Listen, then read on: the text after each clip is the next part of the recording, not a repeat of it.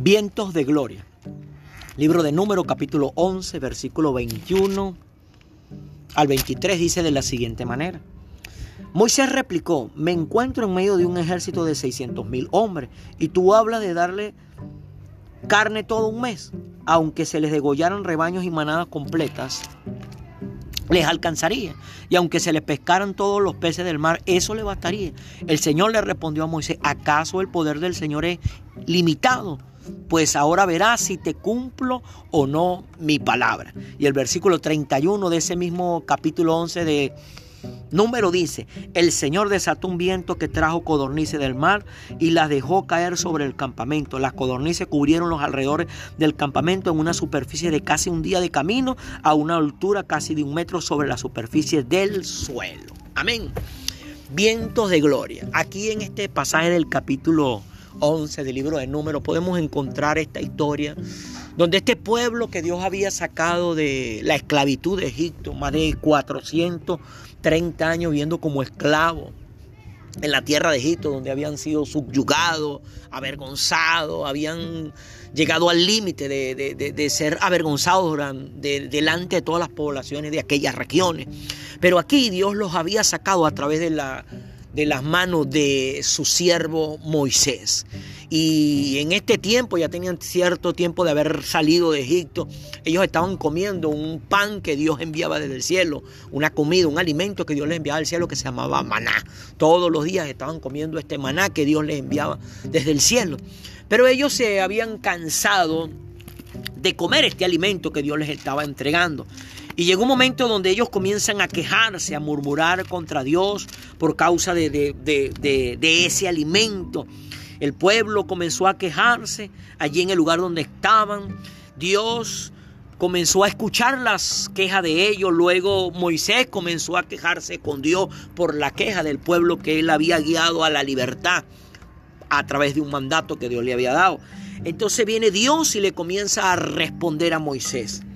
Pero Moisés cuando Dios le responde, Moisés le por Dios le dijo que le iba a dar de comer al pueblo la carne que le estaban pidiendo.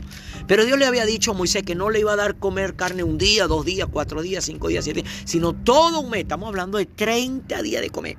Cuando Moisés escucha que Dios le dice a él que no le va a de comer solamente un día carne, sino por durante 30 días, Moisés le replica a Dios me encuentro Dios en medio de un ejército de 600 mil hombres. Aquí estamos hablando de 600 mil hombres. Si metemos a las mujeres y si metemos a los niños, estamos hablando más de un millón de personas. O sea, Moisés comenzó a usar la razón, comenzó a analizar, comenzó a aplicar la lógica. Y por eso Moisés le dice, aunque se le degoñaran rebaños y manadas completas, les alcanzaría, le pregunta Moisés a Dios. Y aunque se le pescaran todos los peces del mar, eso le bastaría. Le hace la pregunta Moisés a Dios. Pero viene Dios, el Señor, y le responde a Moisés que usó su lógica, usó su razonamiento, usó sus propias cuentas, claro, él empezó a sacar la cuenta, estamos hablando más de un millón de personas, y el rebaño que ellos habían traído desde Egipto no les iba a alcanzar, se iban a agotar la provisión. Viene el Señor y le pregunta, ¿acaso el poder del Señor es limitado? Le hace esa pregunta a Dios a Moisés. ¿Acaso mi poder es limitado? ¿Acaso mi poder no se puede manifestar por la lógica tuya? Le hace esa pregunta. Le recalca Dios a Moisés. Pues ahora verás que si se cumple Ahora verás que si te cumplo o no mi palabra. O sea, Dios le iba a demostrar a Moisés que iba a cumplir su palabra. Luego dice aquí que el Señor desató un viento que trajo codornices del mar y la dejó caer sobre la superficie, sobre el campamento donde se encontraban todos esos hombres, toda esa muerte, toda esa población, más de un millón de personas.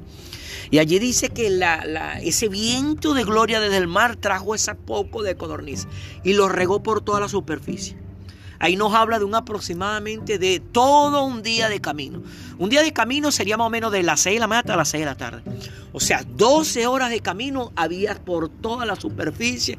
De esas 12 horas de caminata, codornices. Y dice que tenían más o menos una altura de casi un metro de altura. O sea, imagínate eso por un momento.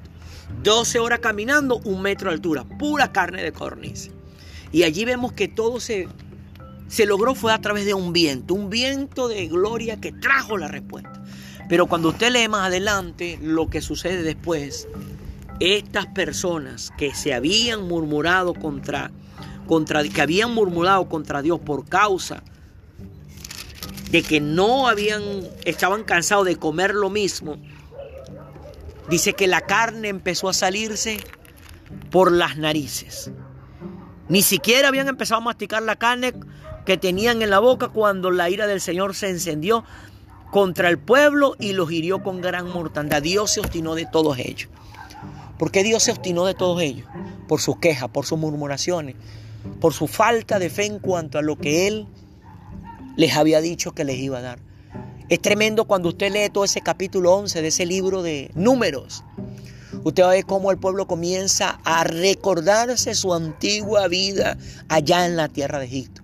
Habla de que allá comían verduras, legumbres, ajo, puerco y peces. Y dicen que era gratis. Pero esa era una gran mentira porque todas esas cosas que se y esos supuestos peces que ellos se comían no eran gratinadas. Claro que no era gratinada. ¿Por qué? Porque ellos tenían que pagar con su trabajo como esclavos humillados eso que ellos se comían. Pero Dios se molestó porque ellos empezaron a anhelar su antigua manera de vivir como esclavos. Ellos comenzaron a anhelar su antigua vida allá en la tierra de Egipto.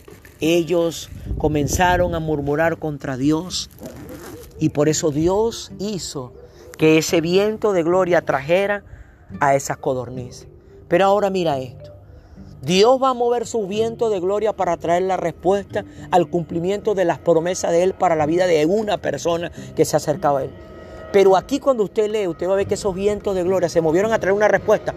Pero para vergüenza del pueblo, terminaron muriendo, vomitando la carne le salía por las narices. Dios quiere mover su viento de gloria para ti, pero no para avergonzarte, sino para exaltarte. Porque el viento de gloria se movió para, para traer la respuesta a las promesas que Dios había dado. Pero en este caso fue una respuesta, un viento de gloria para vergüenza y no para exaltación. Hermano, hermana, amigo, amigo que tiene este material en tus manos, Dios quiere mover su viento de gloria para traer el cumplimiento de su palabra sobre tu vida, pero no para avergonzarte, sino para exaltarte.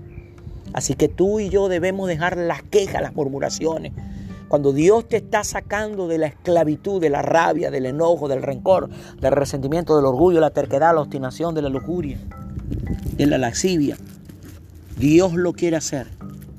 Dios lo quiere hacer, pero para exaltarte, no para avergonzarte. Porque el cumplimiento de su palabra se va a dar para exaltarte, no para avergonzarte. Esa es la voluntad de Dios. En este caso vemos que esos vientos de gloria se movieron para vergüenza de ese pueblo por causa de sus murmuraciones. Debes saber que cuando Dios te va a sacar de la esclavitud, de esa antigua manera de vivir, en la rabia, en el enojo, en el rencor, el sentimiento, el orgullo, la altivez, la arrogancia y la terquedad, es necesario que atravieses primero un desierto para entrar a la tierra prometida. En el desierto, tú y yo debemos, que, debemos guardarnos de la queja, de la murmuración, porque entonces ese viento de gloria se va a mover para dar cumplimiento a la promesa de Dios para tu vida, pero para vergüenza, no para exaltación, y Dios no quiere eso. Dios está poniendo este material en tus manos. Tal vez en este momento te encuentres en ese desierto, pero debes entender que debes agradecer, no quejarte, no murmurar, no anhelar tu antigua manera de vivir cuando no tenías a Dios en tu corazón, cuando no habías conocido ese poder grandioso de ese Dios maravilloso para ti, vientos de gloria. Que esos vientos de gloria se muevan a tu favor para exaltación y no para vergüenza. Deja la queja, la murmuración y comienza a agradecer y verás cómo pronto saldrás de ese desierto y entrarás a la tierra prometida y verás la nube de esa gloria maravillosa moviéndose para exaltación y no para vergüenza. Bueno, mi hermano, este era el material que hoy queríamos colocar en los corazones de ustedes. Recuerda, vientos de gloria. Dios me le bendiga, Dios me le guarde.